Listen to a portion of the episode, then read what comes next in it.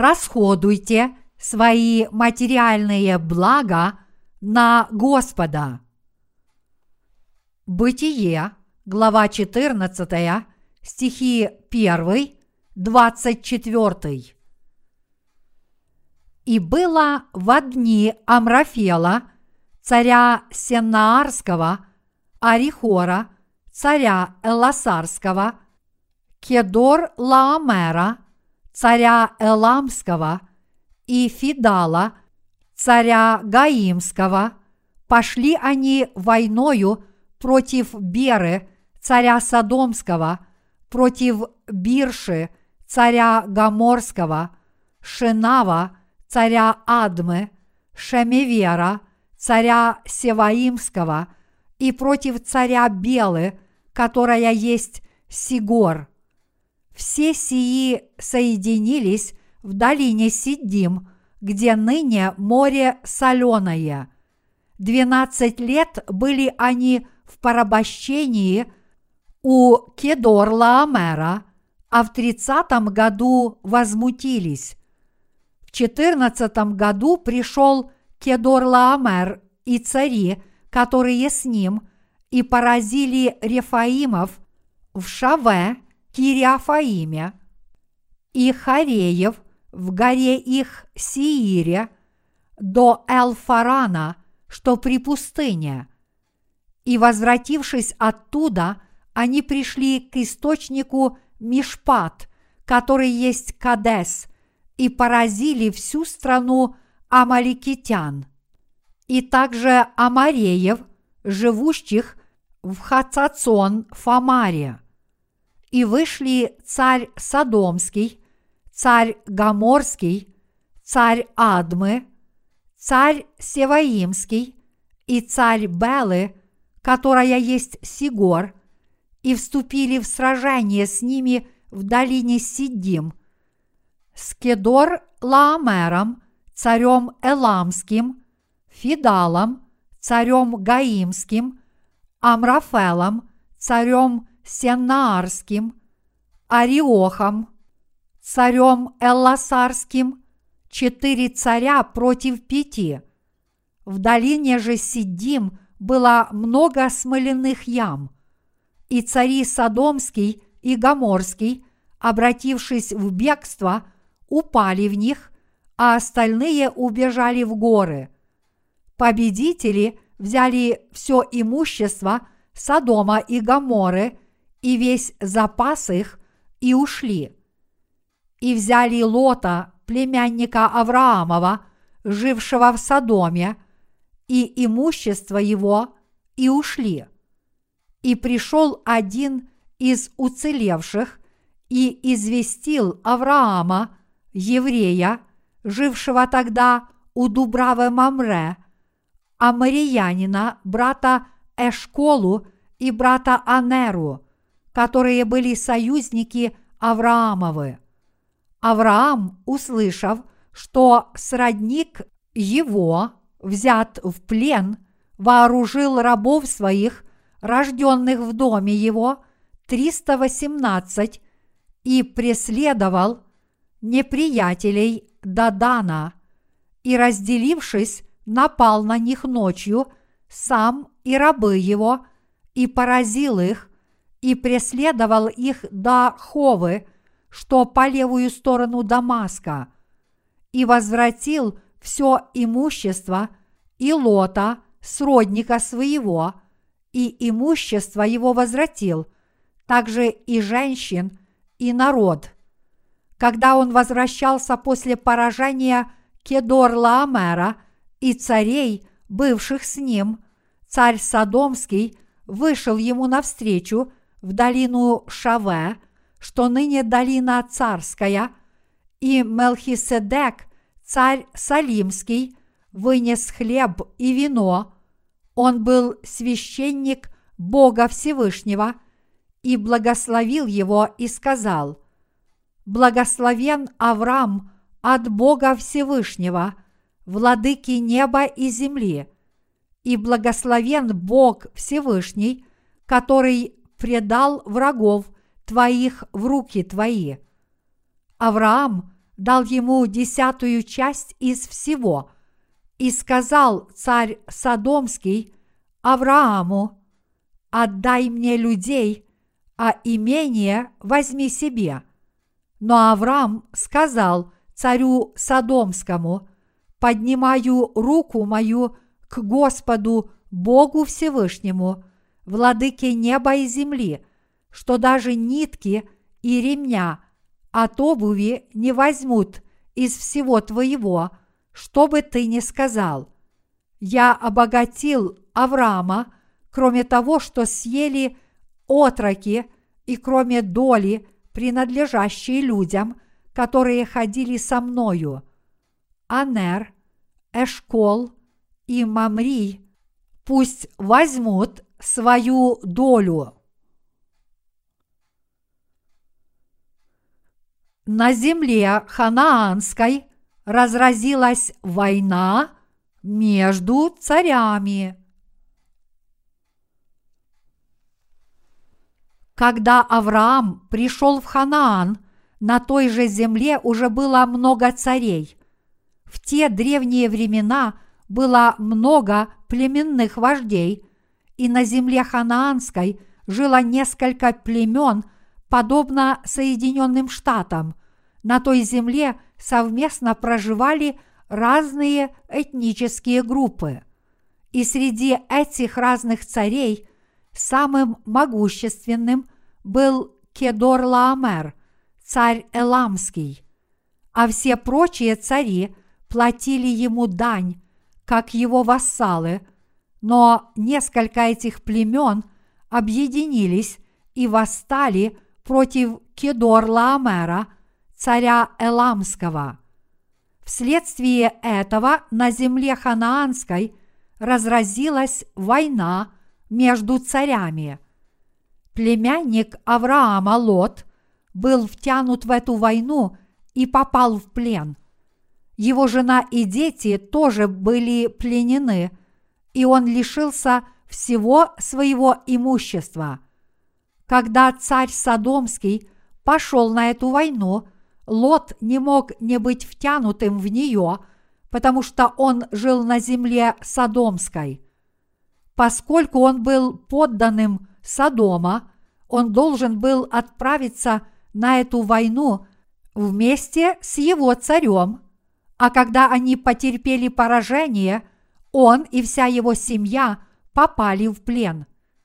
Библия говорит, что когда Авраам об этом узнал, он взял с собой 318 человек, которые родились в его доме, и пустился в погоню за поработителями.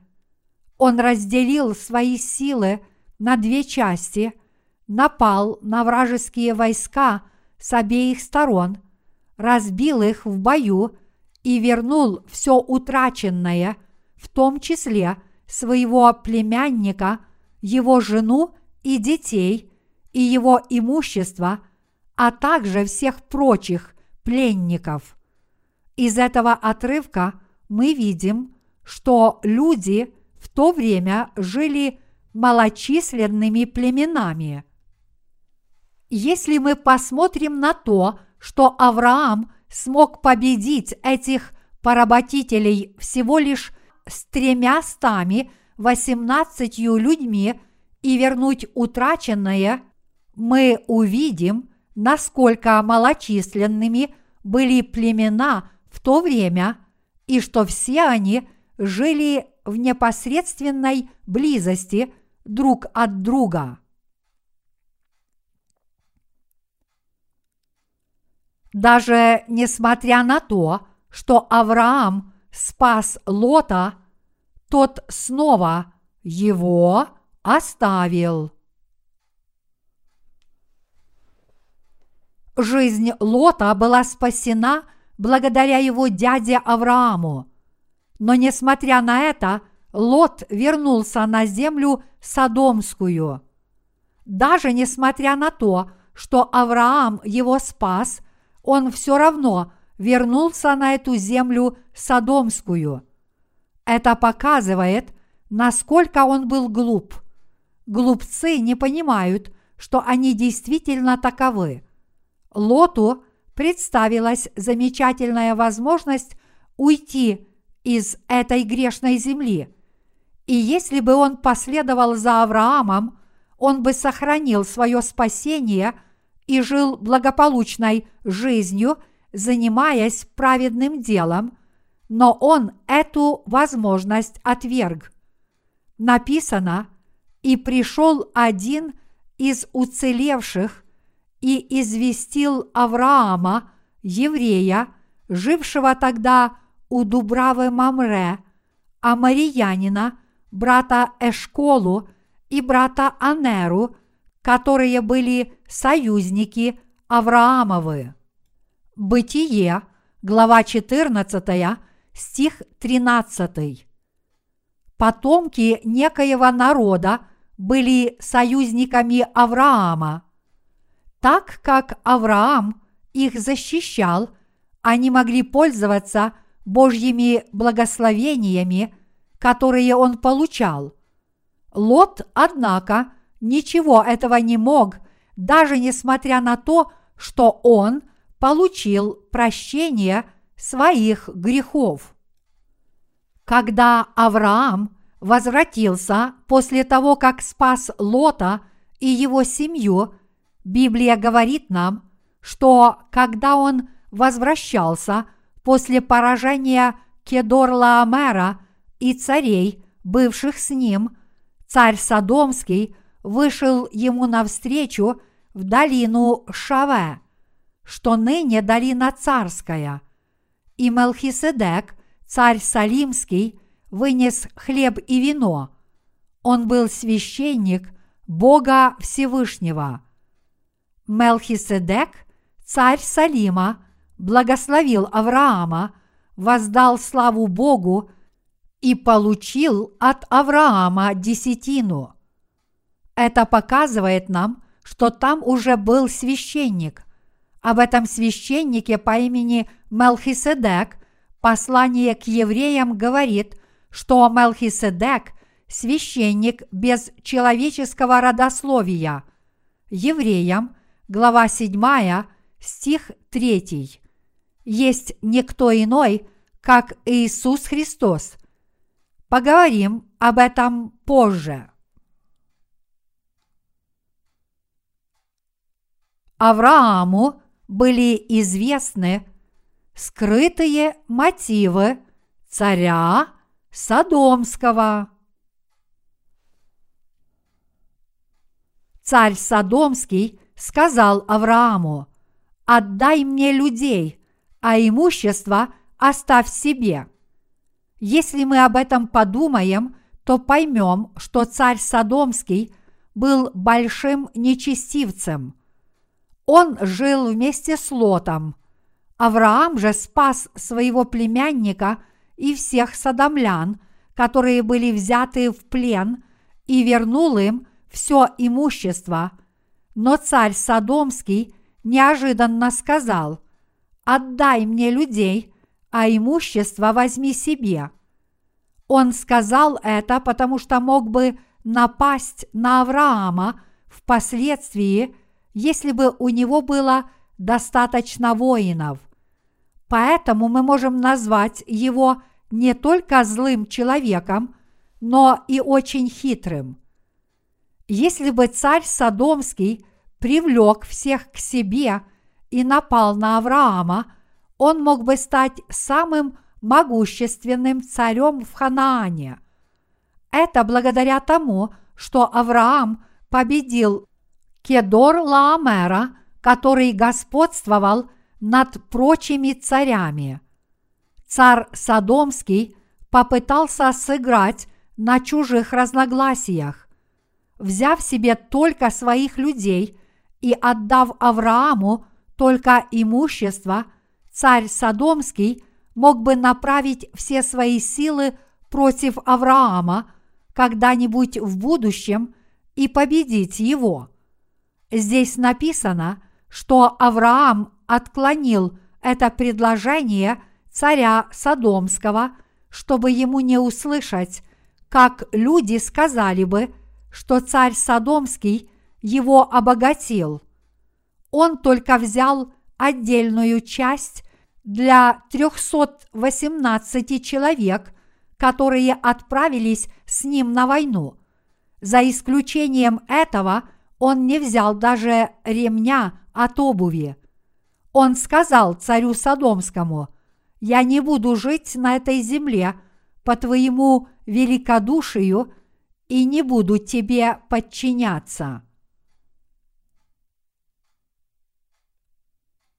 Авраам был человеком великой веры.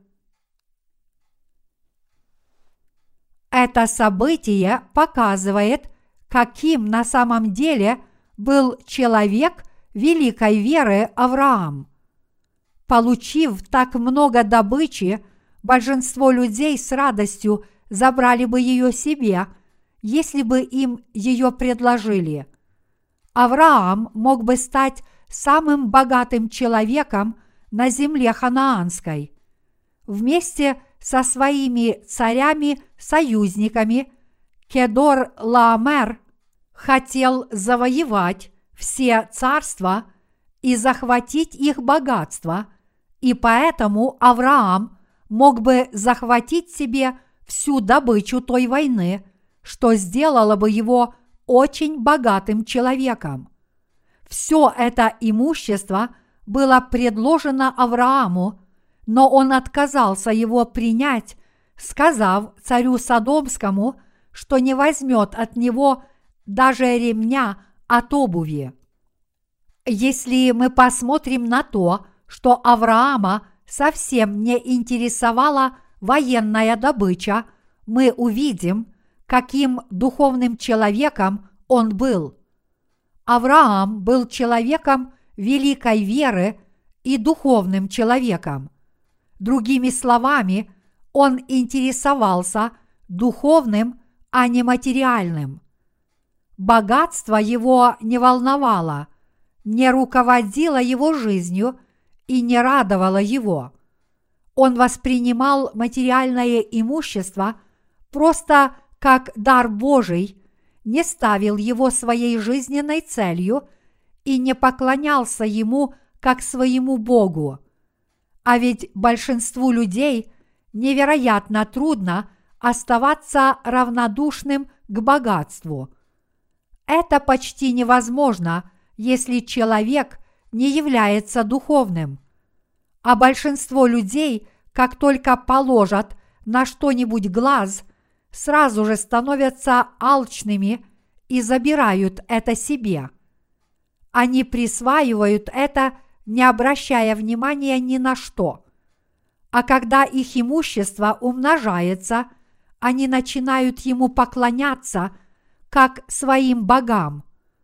Авраам, однако, никогда себе такого не позволял.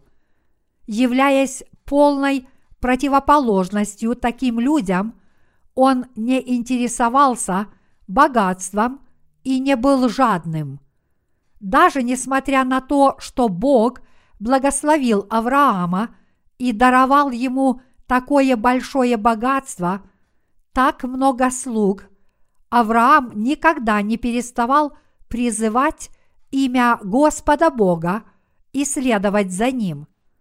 Здесь мы видим, что Авраам поистине был дальновидным человеком великой веры, глаза которого были устремлены только к Богу, и что он беспрекословно повиновался Слову Божьему.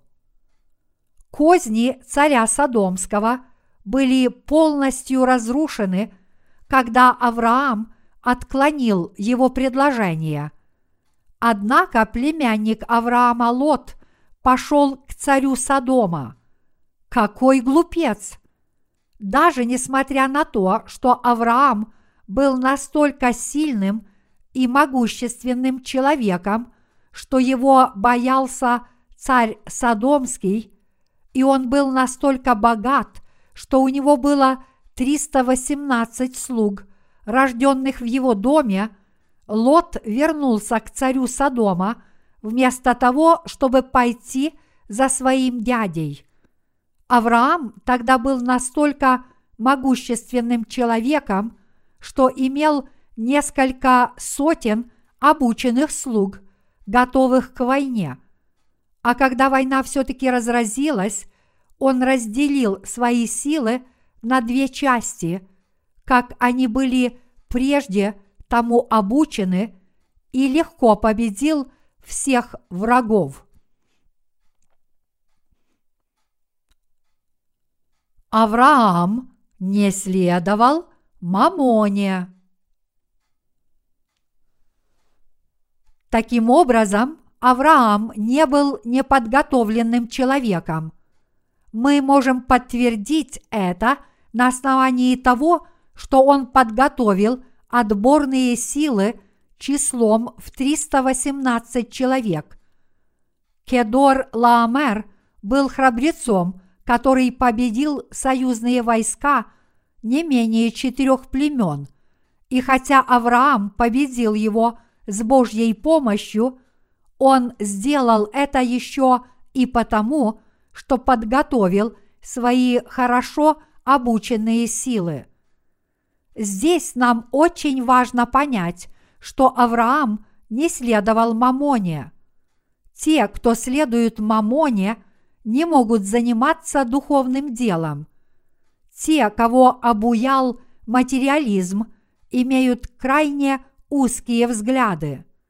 Со временем их тела и души полностью погибнут от мамоны. Это произошло со многими людьми. Так называемые евангелисты тоже превратились в номинальных христиан – которых поглотила Мамона. Они строят собственное благополучие. Господь дал нам богатство этого мира, чтобы мы распоряжались ими как его управители и использовали их для Евангелия, а не для поклонения им. Бог дал нам все, чтобы мы управляли всем творением – и преуспевали сами, но материальное имущество не может быть нашим Богом. Наша погоня за мамоной может привести нас только к погибели. А что же Лот? В полную противоположность Аврааму Лот погнался за мамоной. Царь Содомский, должно быть, поделился с ним военной добычей. Вот почему за ним последовал Лот, соблазненный этой добычей. Неужели этот плотский человек последовал бы за царем Содомским, если бы у этого царя ничего не было? Но нет, Лот все-таки вернулся на землю Содомскую, потому что там было его богатство. Таким образом, Авраам и Лот – были совсем разными людьми. Даже несмотря на то, что оба они были праведными людьми, которые получили прощение своих грехов, один из них настолько возлюбил Мамону, что предался накоплению все больших материальных благ, тогда как другой из них не взял себе ничего, даже несмотря на то, что у него была такая возможность. Бог благословляет тех, кто повинуется Его Слову и чья вера сияет по всему миру и дает им материальные и духовные блага, то есть посылает им оба эти благословения, плодородную землю и небеса. Именно эти категории людей – могут стать отцами веры. Бог благословляет именно тех, кто верует в Господа как в своего Бога и повинуется только Ему. Написано, «Ибо где сокровище ваше, там и сердце ваше будет». Луки, глава 12, стих 34. Всех нас может увлечь богатство этого мира, и это действительно с нами произойдет, если мы не сможем определиться со своими предпочтениями. Каждый человек имеет алчную душу, и если он не сможет ее обуздать, он тоже будет стремиться только к приобретению материальных благ. Однако деньгами нужно уметь распоряжаться, они не могут нас ни защитить, ни благословить. Это никак невозможно. Если вы богаты, вы должны расходовать свое богатство на Бога. Вы никогда не должны дрожать над деньгами и возводить их на пьедестал, чтобы поклоняться им как вашему Богу. Если вы последуете мамоне, ваша жизнь веры закончится. Погоня за мамоной приводит к погибели даже верующих людей. Те, кто ищут славы для себя, могут некоторое время следовать за Богом, став богатыми и известными людьми, но в конечном счете они перестают жить верой. Они закончат как Лот, который следовал за Богом только некоторое время, но закончил тем, что оставил его. Большинство людей перестают следовать за Богом, когда становятся миллионерами. В мои семинарские годы большинство моих однокурсников говорили, что не будут трудиться для Господа, если Бог даст им много материальных благ. Многие из них говорили, что предпочтут служить Богу как старейшины. Они говорили, что учатся в семинарии, потому что у них нет другого выбора. Многие пасторы тотчас же оставляют свое служение, как только становятся богатыми людьми. Я не могу смотреть, как деньги лежат просто так. Когда у меня есть деньги, я всякий раз думаю, как их потратить.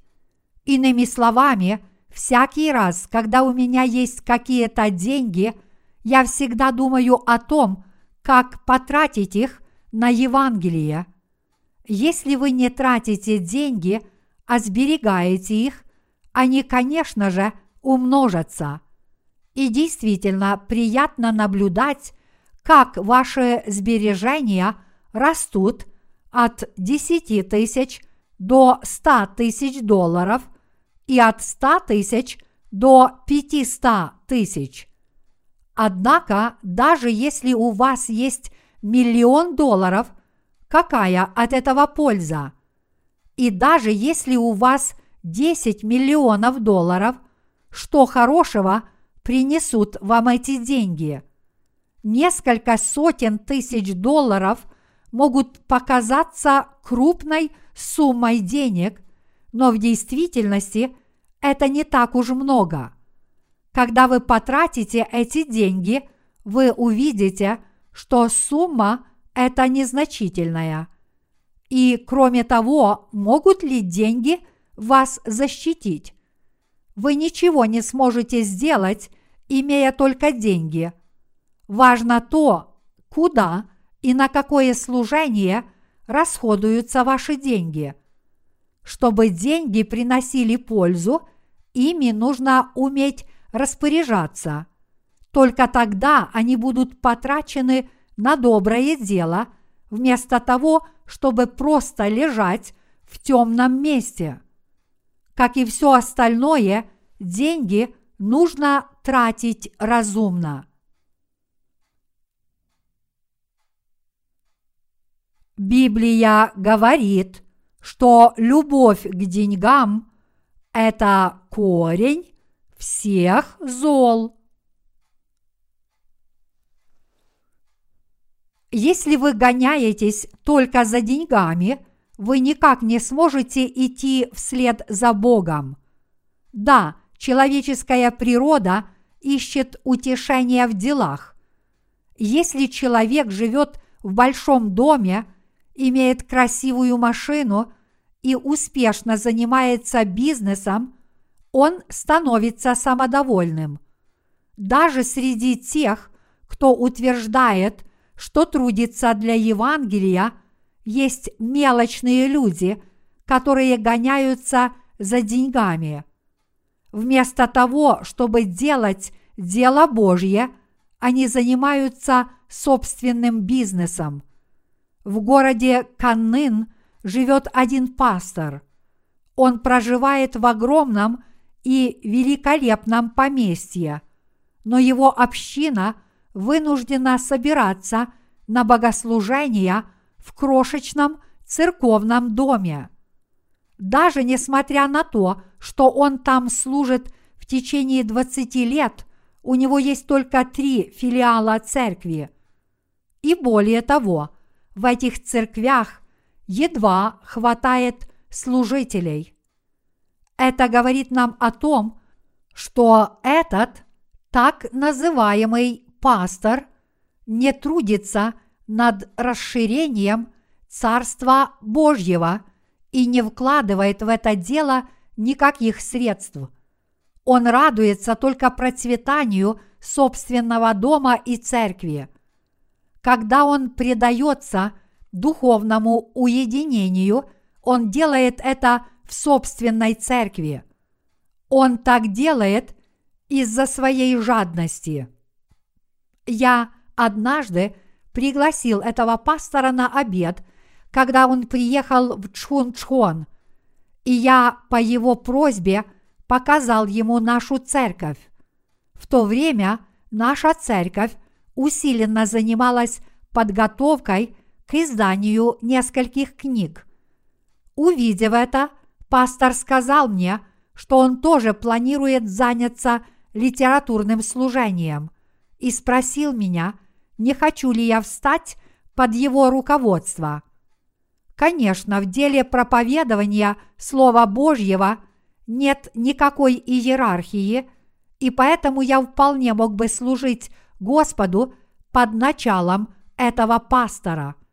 Но прежде я сказал ему, пожалуйста, дай мне аудиозапись твоей проповеди Евангелия. Я послушаю твою проповедь, а затем приму решение, могу я с тобой работать или нет.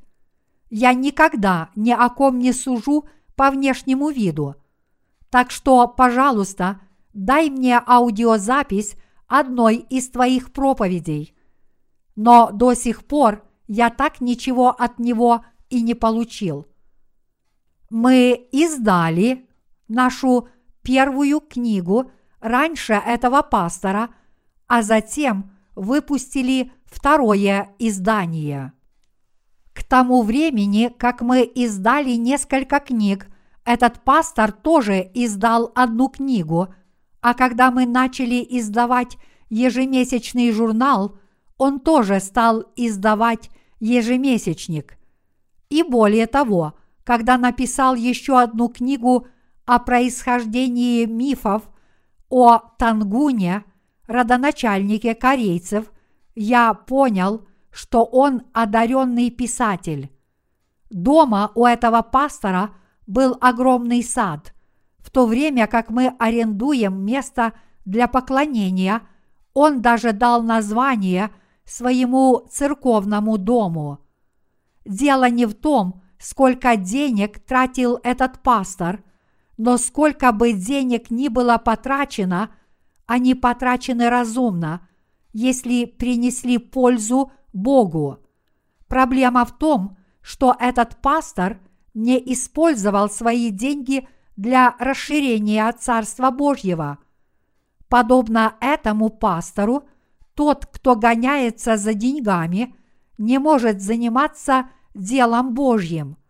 Те, кто любят деньги больше Бога, не способны расходовать свои материальные блага на Господа. Они тратят деньги только на себя. Материальные блага следует тратить на дело Божье. В этом году мы начали издавать наши ежемесячные евангельские газеты и потратили на этот проект более 20 тысяч долларов. Именно потому, что мы тратим эти деньги, Евангелие распространяется в Корее, а затем мы тратим деньги, чтобы оно распространилось и по всему миру. Всякий раз, когда я вижу человека, у которого есть деньги, я прошу потратить их на распространение Евангелия.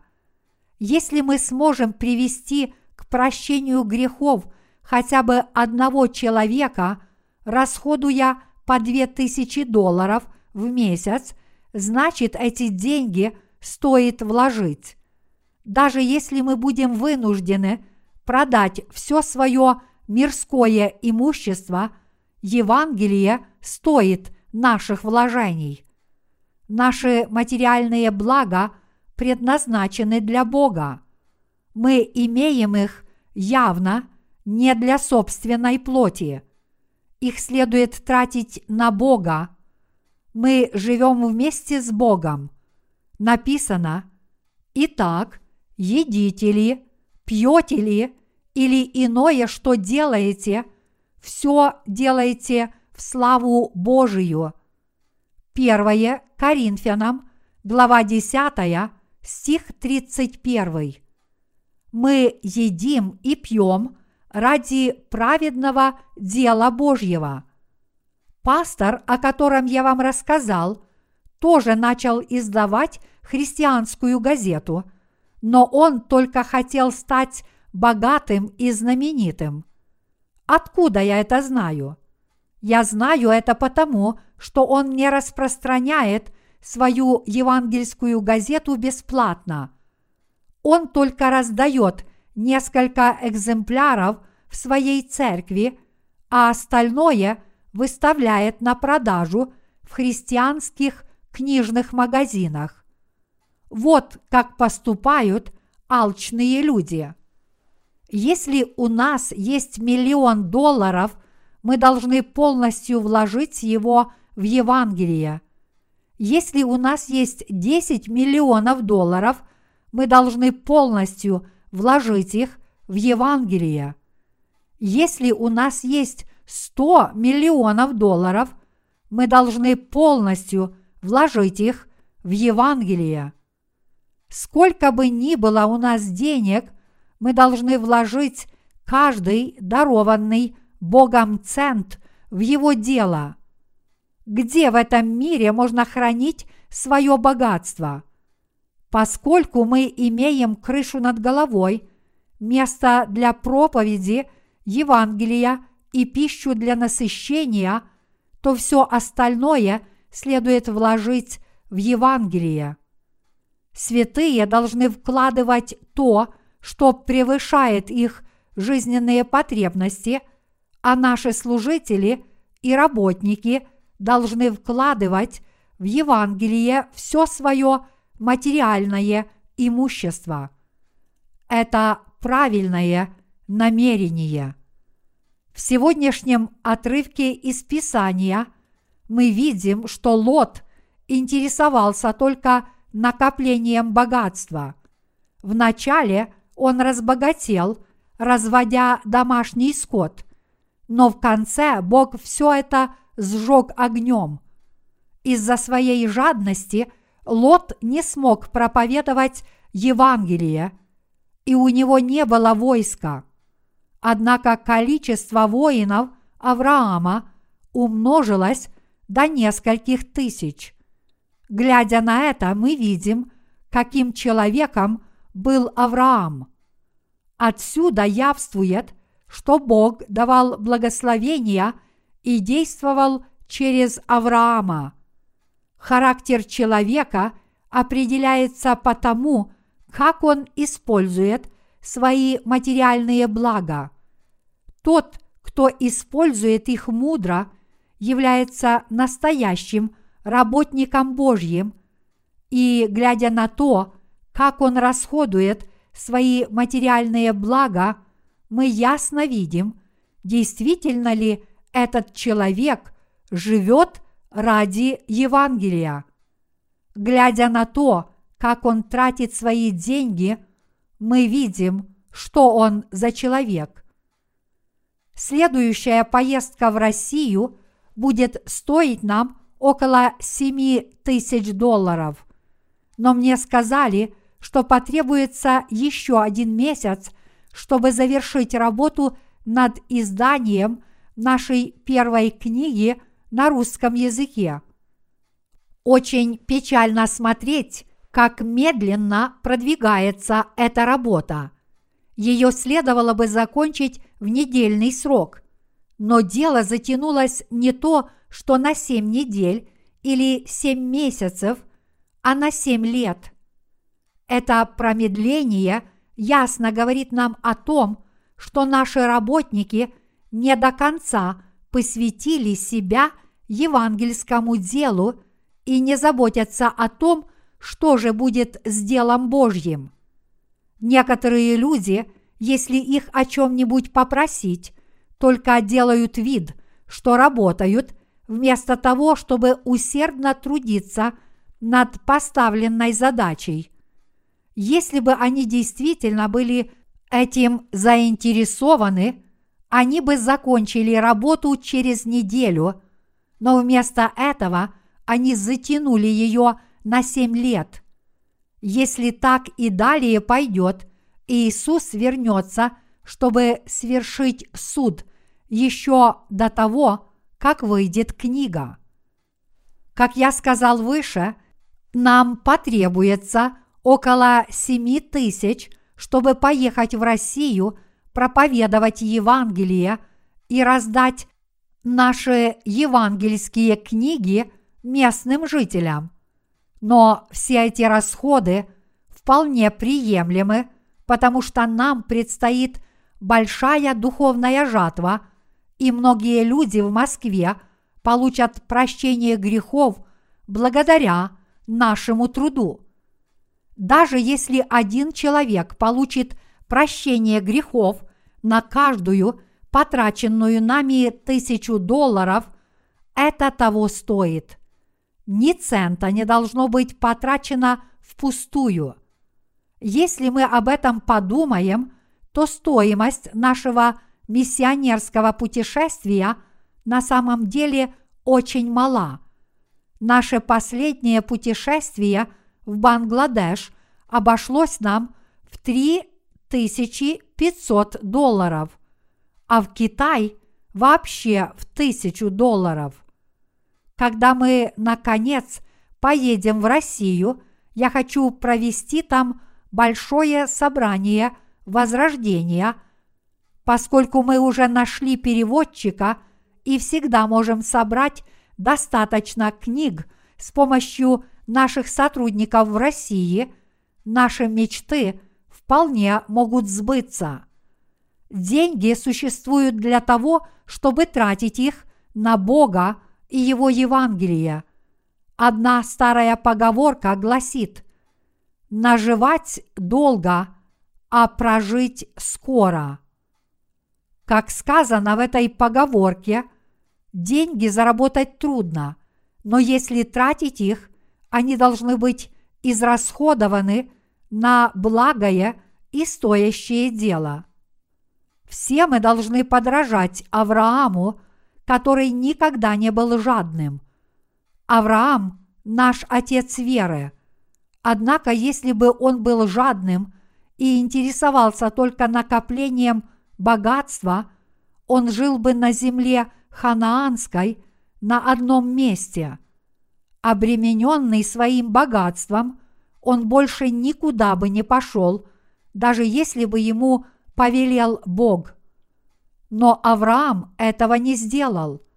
Он не взял у царя Содомского даже ремня от обуви. Он этого не сделал, потому что не хотел, чтобы следующее поколение людей говорило, что его обогатил царь Содомский. Авраам отклонил предложение этого царя Содомского с целью показать, что это Бог его сохранил, благословил и обогатил. Верующие люди отвергают слова людей этого мира, так и Авраам отверг слова царя Содомского. Служа Господу, мы с вами всегда должны думать о том, как потратить свои деньги, а не как их добыть. Прежде всего остального, мы должны думать о том, как потратить свои деньги на доброе дело, а в первую очередь мы должны размышлять о том, как исполнить Слово Божье. В действительности нам не нужно много денег, но я считаю, что если мы будем больше трудиться, Бог многократно восполнит все наши надежды. Я с надеждой молюсь о том, что Бог даст всем нам такую же веру, какая была у Авраама.